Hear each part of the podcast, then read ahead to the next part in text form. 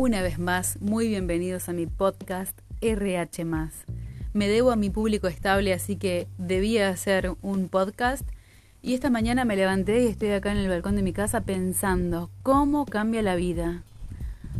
Hace unos meses tenía una casa y ahora tengo un balcón, lo cual significa que vivo en un departamento. la vida nos va adaptando, la vida va cambiando, los sistemas, los modos de vida van cambiando, van cambiando, perdón. Y ocurre que así pasa también con el sistema financiero. Ya hace como seis años aproximadamente hice un trabajo para la universidad que constaba de comparar y ver cuáles eran las diferencias prácticas del sistema financiero tradicional, o sea, con el banco como intermediario, y el sistema criptológico, sistema de moneda digital. Sí, las criptomonedas. La muy tan conocida Bitcoin, que fue la primera moneda que ya tiene más de una década y que circula por medio de un sistema que se llama blockchain, que está ligado a la estructura de Internet. O sea, el sistema blockchain, básicamente para que se entienda así a grandes rasgos, es como el sistema que conecta todas las computadoras del mundo por medio de la red de Internet. Blockchain es una cadena de bloques que lo que hace es dejar información de cada usuario que, que, pertenece al sistema de, de criptomonedas, que es este, parte de la comunidad de criptomonedas. Y cada transacción que uno hace, o sea, si yo recibo dinero o envío, queda a través de un código criptográfico esa transacción fijada y guardada para siempre, con un número que es inviolable, inhackeable.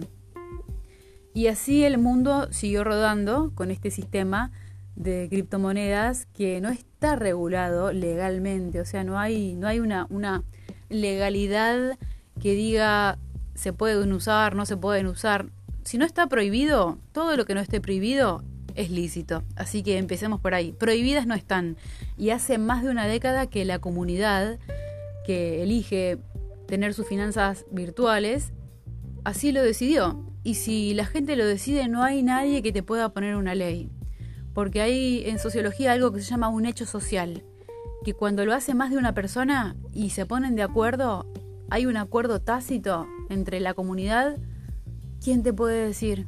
¿Qué pasó con, con este, los, estos sistemas de, pagos que eran en los momentos de crisis muy grandes, yo hablo de Argentina, el trueque. El trueque es algo que es legendario, no solamente nos pasó a nosotros en Argentina en un momento de crisis, sino que ocurre desde tiempos inmemoriales y, actualmente hay mucha gente que, vive en base al trueque.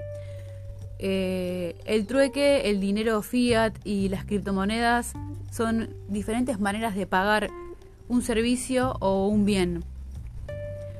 ¿Por qué hablo de esto? Porque hay mucha gente que sabe mucho, que está muy versada y muy formada en el tema cripto, que son analistas de sistemas, este, gente que se dedica a, darte opiniones, que a través de sistemas de, de llamadas te ayudan a que vos puedas comprar y vender, o sea, te asesoran vía telefónica y te dicen, mira, te digo que mejor Ethereum, apuestes a Ethereum porque Ethereum está en alza.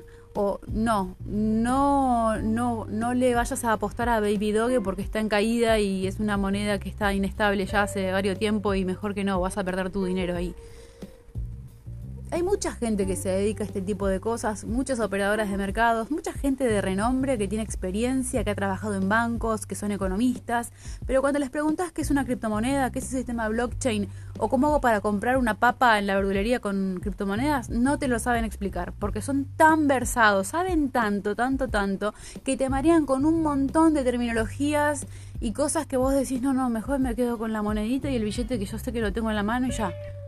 Entonces, ¿Yo qué te puedo decir con mi experiencia? Que yo trabajo para una empresa mexicana y a mí me pagan en criptomonedas. Están en México. Bien podrían hacerse los distraídos y no pagarme. Y sin embargo yo tengo siempre mi sueldo en criptomonedas que luego lo transformo a pesos argentinos y con eso puedo comprar el pan en la esquina, puedo comprar eh, el alimento de mis gatos, puedo pagar el alquiler, puedo pagar la luz, puedo pagar mi celular. Y bienvenido sea este nuevo sistema financiero, porque la vida cambia, la vida nos cambia. La vida va por donde, donde uno no se puede llegar a imaginar, pero la, la importancia de todo esto es poder adaptarse al flujo natural de la vida, a ese flow natural. Si vos querés, tomás un taxi, si no, tomás un Cabify, y si no, un Didi que es un poco más caro, o el Uber que a veces no llega, pero bueno, ahí tenemos.